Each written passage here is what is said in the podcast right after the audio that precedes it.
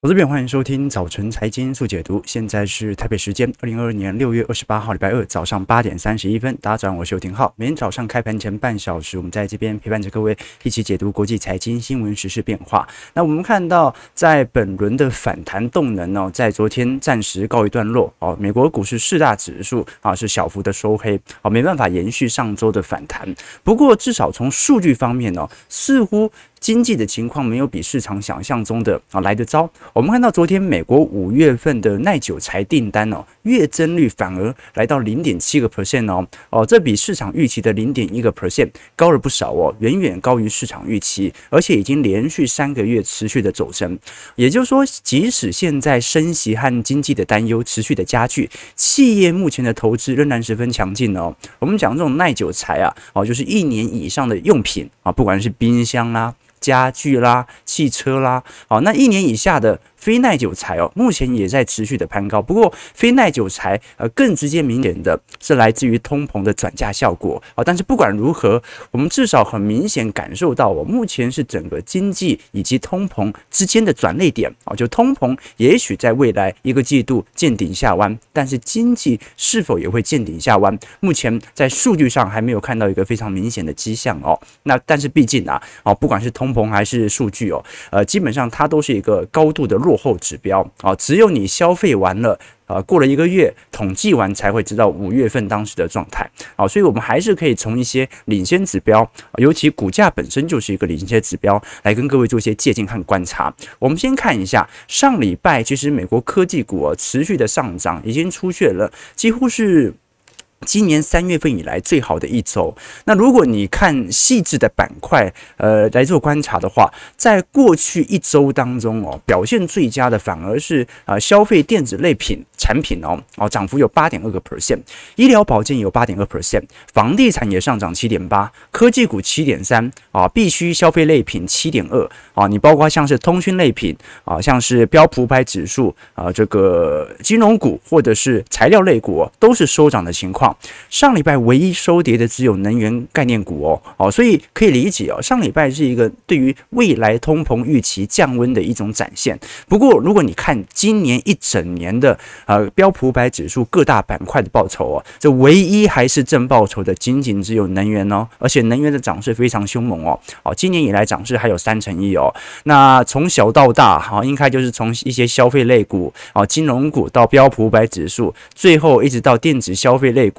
整体的卖压最为沉重哦，所以今年仍然是一个非常明显的景气下行周期。那么能源概念股哦，虽然在今年以来表现的似乎不错，但是它仍然无法避免这种经济衰退对于能源需求降低的这种打击哦，所以它只是先跌后跌的问题哦，就是说。只要是大空头了，哦，景气下行啊，只要是股票，它就得跌。那我们看一下昨天高盛所出炉的报告哦，针对目前美国股市的反弹局势，来进一步的跟各位做一些分析。首先，高盛哦预估今年的年底标普五百指数的目标价是在四千三百点哦，也就是说到。年底以前，高盛是认为会有反弹的迹象在了。那今年标普五百指数大概现在跌幅大概在两成左右，但是整个下行区间哦，因为还没有完全的收复，也就代表着，如果这个下降趋势线到现在为止啊都没有一个打破的迹象在。那么这一波的空头就会持续，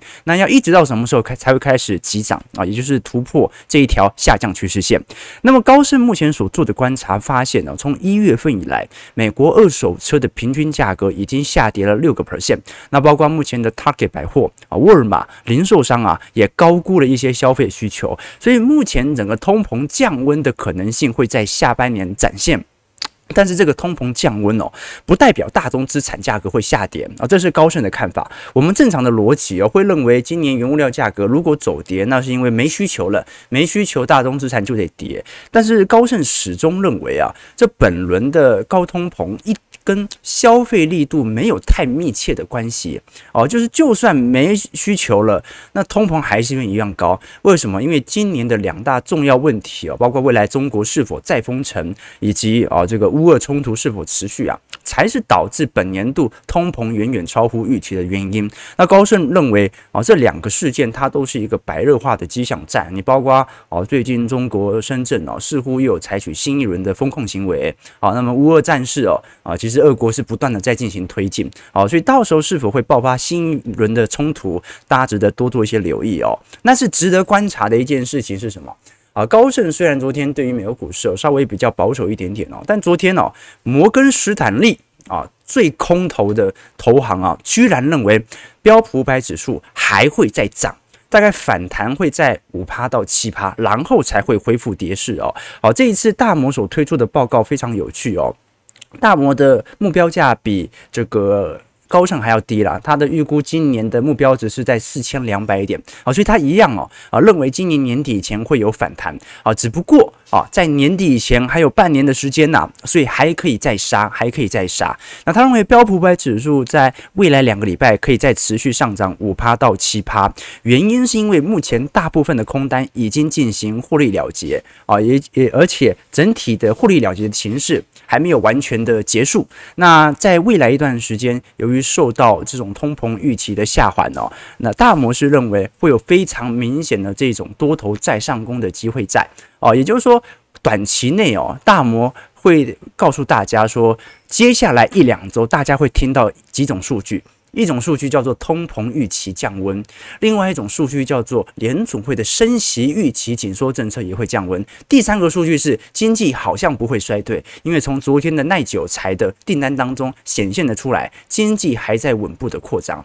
那由于这三项因子会吸收短期内的多头。这个行情啊，多头的买盘力道再度的把这个资金买盘给拉上去，那最后这些买盘都会变成被套牢的这些这个重点啊，所以这个是大摩的看法，因为他大摩始终认为本轮的景气衰退是迟早的事情，只是现在各种零碎的经济数据啊，尝试的要把美国股市给拉上去啊，但他认为啊，无法改变目前的景气下行的方向。其实我们也看得很明显了，全球央行哦，在今年啊。各自进行升级措施哦。现在我们看到，在整个地图当中哦，只要是偏向黄色区块，都是采取升息或者缩表措施哦。那么全球当中哦，你看到还很明显的采取比较呃这个宽松降息力道的，或者还没有进行升息的，一个就是东亚经济体。你看东亚经济体本轮哦，其实并没有太大幅度的升息力度。第一个，东亚经济体长年度通缩；第二个，这个以中国为首的东亚经济体目前正在明显的景气下行周期哦，所以它正在进行宽松。那另另外一个地方，我们看到就是欧元区了。欧元区之所以还没有看到紧缩力度的展现哦，是因为它过去几年都是负利率哦，所以它在九月份以前还没有正式以前，我们仍然把它视为宽松。但是很快它也会加入黄色的区块哦，所以现在不管是北美洲、南美洲哦，还是整个。俄罗斯啊，或者是这个中东国家印度哦，基本上都是在采取高强度的升息以及缩表措施。那这也导致了我们看到目前的流动性的紧缩状况是持续的涌现。好，那我们就来观察了，因为高盛今天的说法特别值得我们来做一些探讨，那就是到底近期大宗资产价格的走跌，高盛到底是视为什么样的讯号？而这个讯号是否意味着大宗资产的行情已经正式结束哦？因为我们从金融危机以来啊，其实没有看到工业贵金属价格跌这么凶过哦。啊，这个我们曾经哦，在二零年末到二一年中旬啊，曾经高强度做多的。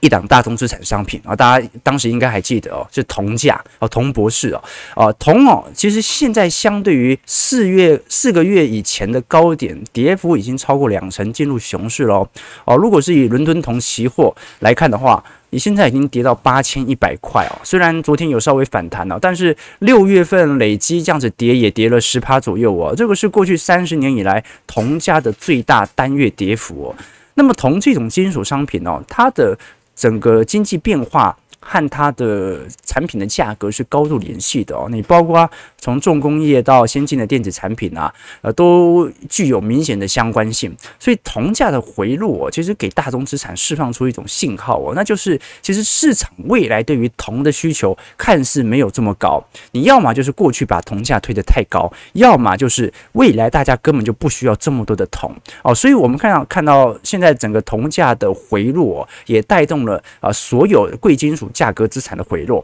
我们看到天然气，纽约天然气价格，在过去两个礼拜也稍微有一点走低，只不过因为从去年十二月份以来的走势太过陡峭了哦，所以现货价格还在走高。在这种状态底下，就值得大家来多做一些观察和留意了。首先，我们看到的是这个荷兰的天然气 ETF，我们看到呃现在的价格，在短期内又在急剧的攀升。那虽然不如今年二月份到三月份的乌尔冲突如此大幅度的拉升，但是现在感觉很明显的一种情况是哦，原油价格已经先跌给你看了，天然气价格还是居高不下，也就代表着整个地缘政治的干扰仍然影响着大宗资产。那现在的整个。消长啊，它比的就是到底是经济衰退或者经济即将走皮，对于大宗资产的打击这个力度比较大，还是由于乌俄冲突的持续啊，加上俄国啊步步进逼乌克兰啊，像一个城市一个城市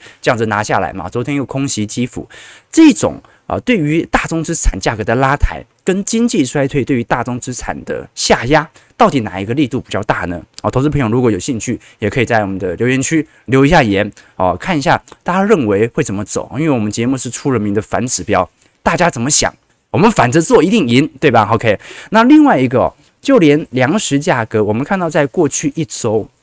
这张图表示，呃，联合国的农粮价格指数哦，居然也有点见顶下弯的迹象在，而且哦，这种见顶下弯哦，似乎是从欧元区的小麦以及棉花籽油、呃葵花籽油开始走跌，所以这种情况哦，似乎透露着一点，那就是现在整个景气衰退的隐忧，至少已经从大宗资产来进行着手，那未来对于大宗资产的拉抬，肯定也不是景气的问题哦，因为整个趋势已经成立，对于大宗。资产的拉抬取决于乌俄战事的冲突的严重性哦。好了，那这个是从大宗资产我们观察到景气即将走皮的一种现象。那另外一个现象哦，我们可以从劳动力市场来做观察。首先，我们先看这个美国的失业率哦，到目前为止联总会始终没有大幅调升，所以代表着今年下半年哦，很有可能会出现那种这个就业市场表现的不错，但是经济衰退，因为经济衰退两个季度负值就衰退了嘛哦，所以反而变成。经济在衰退，可是没有人失业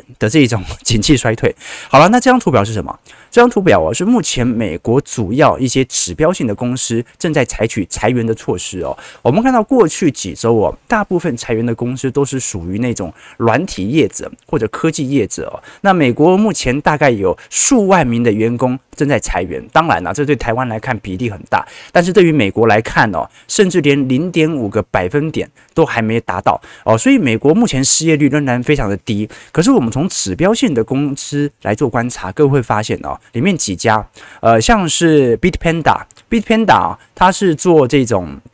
加密货币的交易所啊，它当然也有做一些证券交易和 ETF 交易哦，大概砍了三百个员工。那 Netflix 哦也砍了三百个员工，JP Morgan 哦大概有一百多个房贷的中介人员哦开始被解雇。那么 Central olm 这个是也是这个做一些这个。贵金属加工的生产商，那我们看到，因为近期贵金属价格的重跌哦，似乎。在全球也开始有明显的裁员现象在，那更不用想特斯拉了。是特斯拉，马斯克自己就讲说他要开始裁员了。那你像是这个 Coinbase Re 呃 Reality 哦，是做房地产商的啊，Redfin 哦是做网络的房地产交易的。那 Coinbase 就是做这个比特币交易的。所以我们看到现在全球哦，它的裁员方向哦，其实各个方面都在展现啊。不管是做呃网络的串流媒体，还是金融业者，还是做贵金属的。哦，还是做房地产交易，还是做比特币？其实比特币的裁员的速度来得最快了哈，这也是跟股价呃很明显的正相关呢。这股价跌越多的，这个裁员的速度越快哦。那所以在这种状态底下，这些裁员数量对于美国来看不会有太大的影响，但是从指标性的公司，我们至少可以了解到，现在那种最好的那种行情、最好的时光已经过去了啊！就公司它已经不是那种大肆的来招募。更吸引的人才，而是进行成本上的管控啊，这就是我们看到的迹象。好，我们看一下美国股市昨天稍微反弹，而这个下走跌的一个迹象在，呃，道琼下跌六十二点零点二 percent，收在三万一千四百三十八点；标普五百指数下跌十一点零点三 percent，收在三千九百点；纳指下跌八十三点零点七二 percent，收在一万一千五百二十四点。哦，这个纳指昨天还算是微微的站回了月线哦。不过也不代表任何事情啊！好，这个六月份当时也站回月线，结果马上往下跌。费半的部分啊，离月线仍然有一段距离，下跌五点零点一八 percent，所以两千七百一十三点啊。所以整个美国股市处于一个空头格局啦。好，大家对于整个资金的呃建仓步调或者资金的节奏感呢、仍然要有一定的把控哦。哦，要不然哦，这以前也讲一句话嘛，啊，这个投资最害怕什么？上面有想法。下面没办法，对不对？就是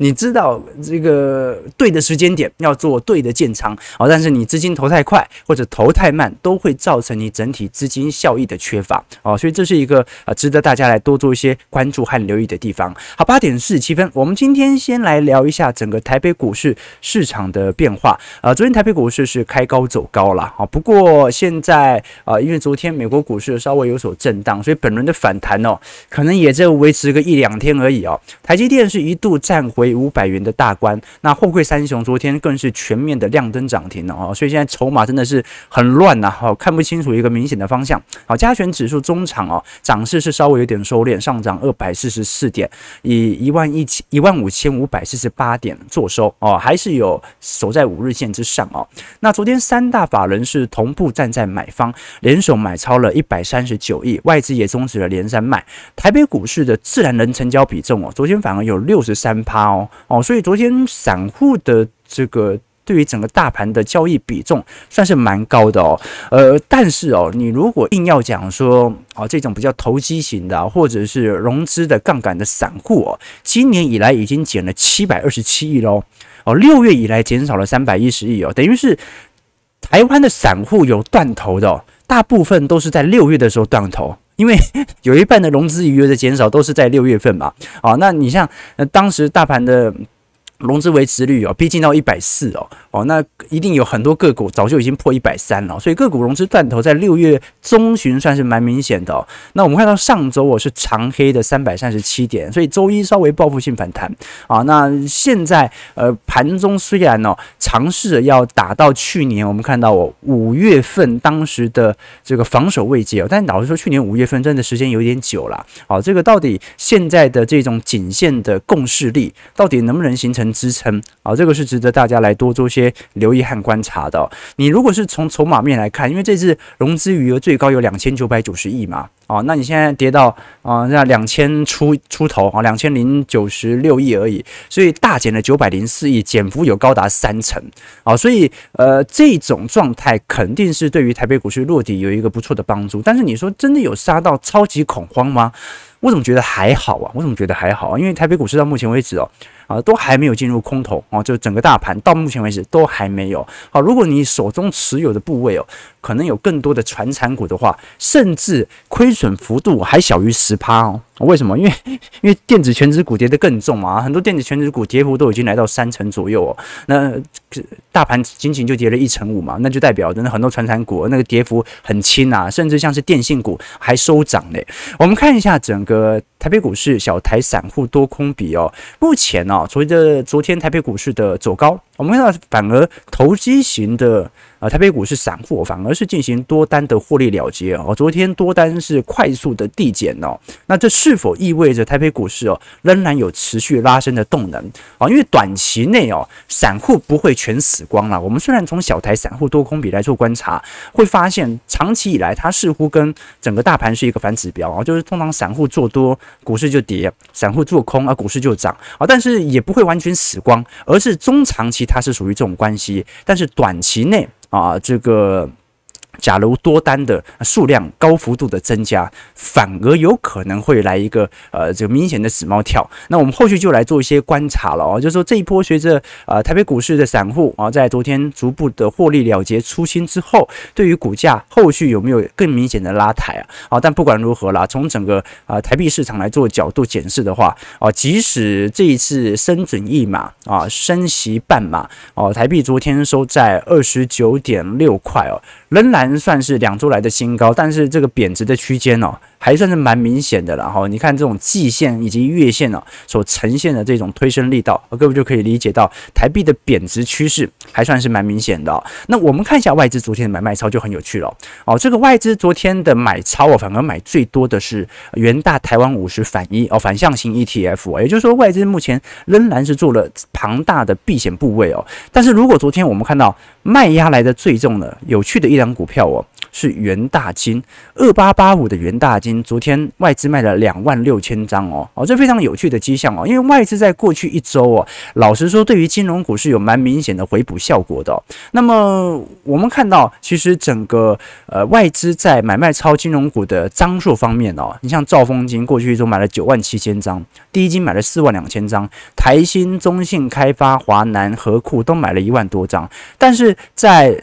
过去一周哦，卖压非常沉重的反而是元大金和星光金哦，哦，这个值得大家来多做一些留意哦。为什么？因为元大金和星光金今天除息呀，哦，那是否现在外资很明显哦，有非常明显的气息卖压已经涌现在元大金身上，就值得大家来多做一些留意了。元大金是标准的证券股，我们看到去年七月是不是有一个跳空缺口？七去年七月就是它的除息日啊，哦，所以当时除息之后哦，我们看到非常明显的，到现在为止哦都没有正式的填息，哎，应该算是填息了哈，这个一直到今年五月份啊，这样应该算填息，但时间也拉太长了吧，哈，所以现在的股价持续的破底哦，啊，虽然尝试的进行筑底，但是外资的卖压力道仍然持续的涌现，我们看到元大金在五月份的税后净利哦，仅仅只有十亿元哦。年减率是六十二个 percent 啊，元大证券啊，年减率是五十二个 percent，所以很大原因都是因为台北股市成交量的大幅衰退所导致，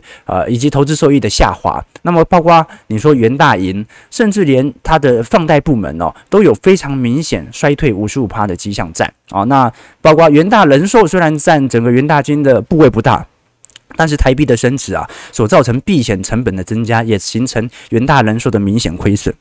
好，所以随着成交量的持续走低哦，目前外资似乎对于证监证券股的卖压开始持续的加重啊。那我觉得如果持续加重，那反而大家可以稍微留意一下了。为什么？因为 金融股在过去从三月份、四月份以来哦。这个很多的放贷股短期内基期就被大幅度的推高。哦，那你被大幅度推高之后哦，就算现在回跌哦，甚至整个跌幅都没有比大盘或者比台积电来得重。哦，所以金融股哦啊，因为涨得最晚，所以现在反而基期相对整个大盘来得比较高。哦。那你如果是真的要进行金融股的中长期部件，反而应该要挑那些杀得比较重的。哦，成交量总有一天会回来的啦，啊，总有一天啊，这个就是市场的周期。啊，这市场比较情绪比较悲观、比较保守的时候，成交量本来就缩的比较较。少一点点，那总有一天会乐观，乐观的时候成交量就会回归。好，所以整个元大金它已经一整年的几乎每个月的月营收都在走皮。那现在来看啊，就值得大家来观察了。今天就是它的呃除息日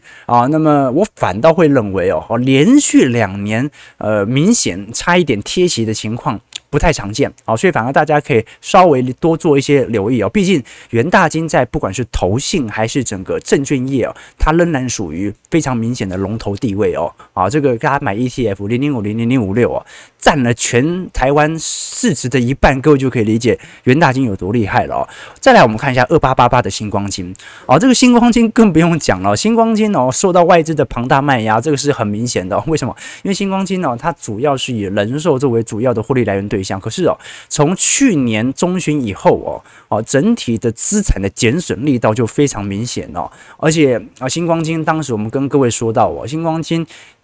在整个二债部位哦，几乎占了净值的十个 percent。好，所以由于这一次我们看到昨天俄罗斯已经呃产生技术性违约了，对于本身啊这个损失的认列影响就来得更大。好，虽然我们看到新光金在过去一段时间哦，去年年底的时候曾经有一波非常明显的推升哦，好，当时也是随着美国股市水涨船高。好，不过在今年四月份之后啊，就开始产生明显的急跌哦，哦，这个急跌幅度其实来得非常明显，那来来来得非常剧烈哦。最大原因就是因为新光金大部分部分的获利来源呢，是来自于星光人寿，而而且我们看到哦，今年第一季的 EPS 哦，相对于去年哦，星光人寿的年减率是七十五个 percent 哦，衰退了七十五趴哦，那你更不用讲啊，新光金底下的元富证券哦，哦 是亏损呐，哦，这很神奇哦，居然在今年第一季是亏损的哦，虽然成交量是稍微比较来的低啊，但来到亏损就说明了目前哦这家公司所面临的整个产业的逆风哦是有明显加剧的情况在。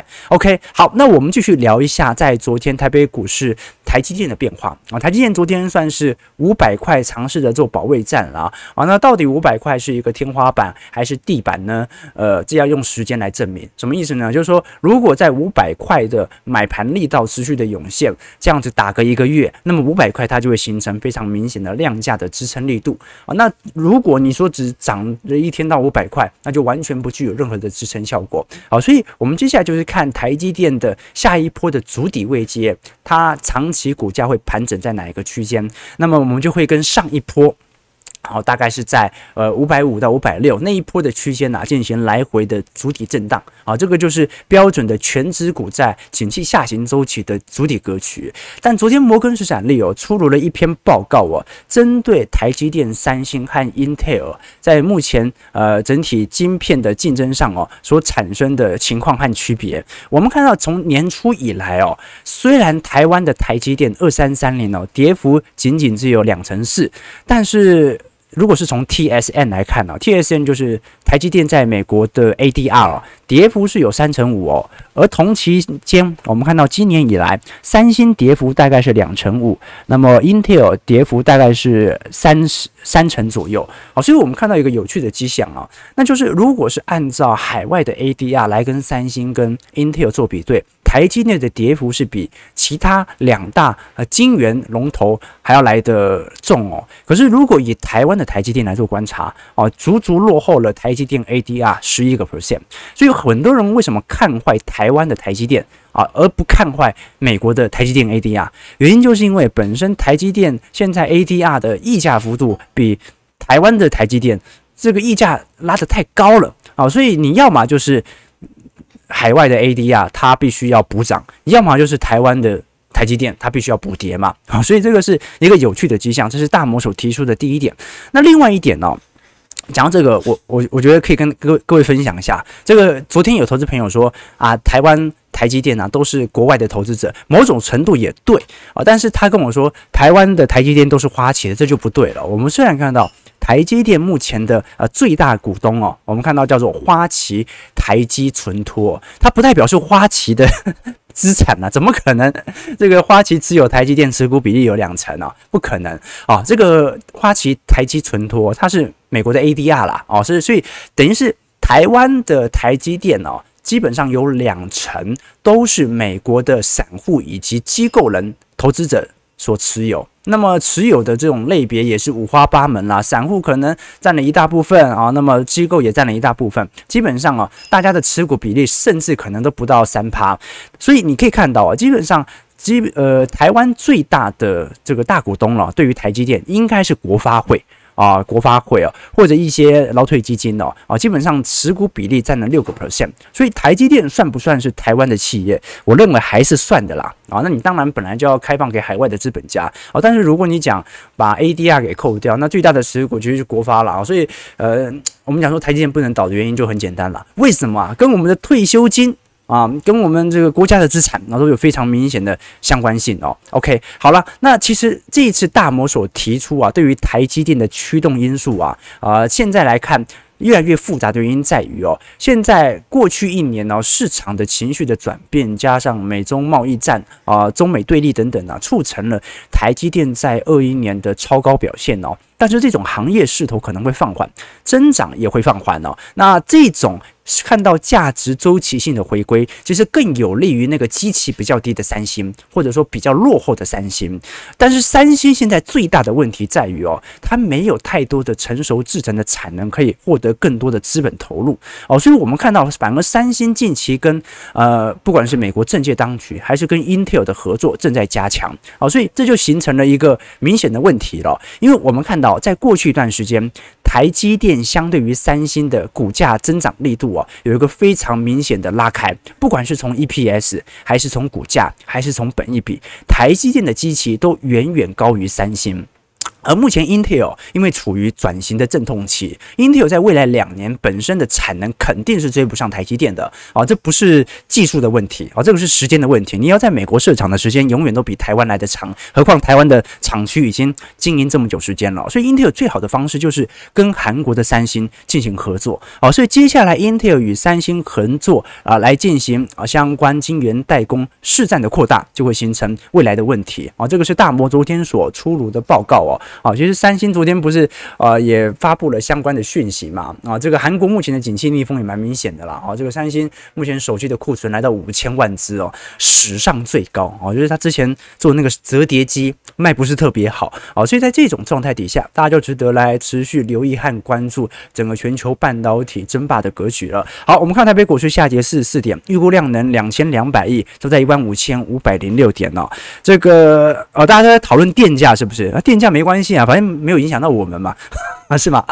我我我，其实今天有跟各位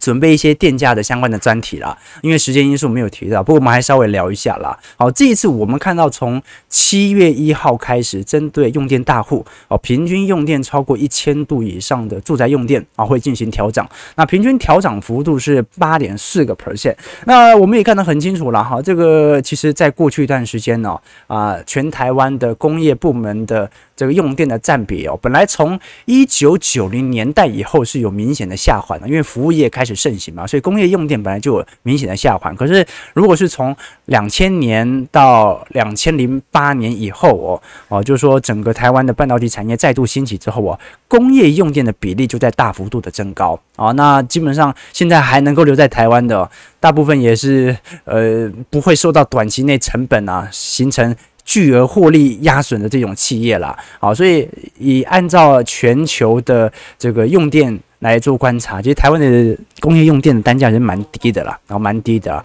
啊，远远低于日本、菲律宾、新加坡、泰国、韩国，甚至连大陆都来得低，好，所以我反倒会认为说，哦，这一次哦，更值得观察的是，随着台湾很明显在下半年呢会有部分啊这种。比较低毛利的产业啊，可能会受到这种啊电价的影响之外哦，更严重的问题是，目前全球碳中和的步调到现在为止都没有改变啊。那我之前跟各位讲过，现在台湾最大的问题就是，如果那些尖牙五骨啊、亚马逊啊、苹果啊，全部都是要求内部的供应商达到碳中和，那就有一个最大的问题，就是台湾啊绿电都被台积电买走了，其他企业都没有绿电啊，那就会形成一个。很大的缺缺口哦，基本上就是，台积电把所有绿电买走，那其他的苹果供应链就完全买不到绿电。哦，所以它不是一个企业想不想买绿电的问题，是台湾没有绿电可以买。哦，那就会形成未来几年非常大的一个冲突。哦，所以后续我们也来跟各位做几个电力的专题啦。哦，其实其实电力调整很正常的，各位看一下，我昨天看了一下台电的官网哦，现在不管是火力发电。燃油发电哦，煤气发电哦，或者燃气发电哦，基本上所有的发电成本都在持续的高升哦。你唯一成本有降的有哪一些啊？一个是核能呐，一个是再生能源发电呐，一个是惯用水力啊。好，所以现在反而是再生能源的用电这成本反而没有特别高，而是那些基础的能源资产。不管是油啊、煤啊、气啊，反而都在大涨当中啊，所以我们也看到台积电哦，而不是台积电，台电哦，在今年前四个月哦，已经亏损了四百六十九亿了哦，这个是呃，在过去几年也算是蛮严重的亏损了，说明现在成本呢有不得不调升的理由。好了，感谢各位今天的参与啊，大家都说通膨在门口敲门了啊，通膨很久了嘛，对不对？OK，好了，呃。啊，是是是，美元美元定存还要再升息三嘛，哎，我我觉得美元保单反而非常保守型的投资者可以来多做一些留意。啊九点零五分，我们不废话了，不废话，大家赶快看盘了哈。今天台北股市看起来。到底水手能不能上船呢？明天我们做个专题来跟各位做一些简介吧。如果投资朋友喜欢我们的节目，记得帮我们订阅、按赞、加分享。我们就明天早上八点半早晨财经速解读再相见，拜拜。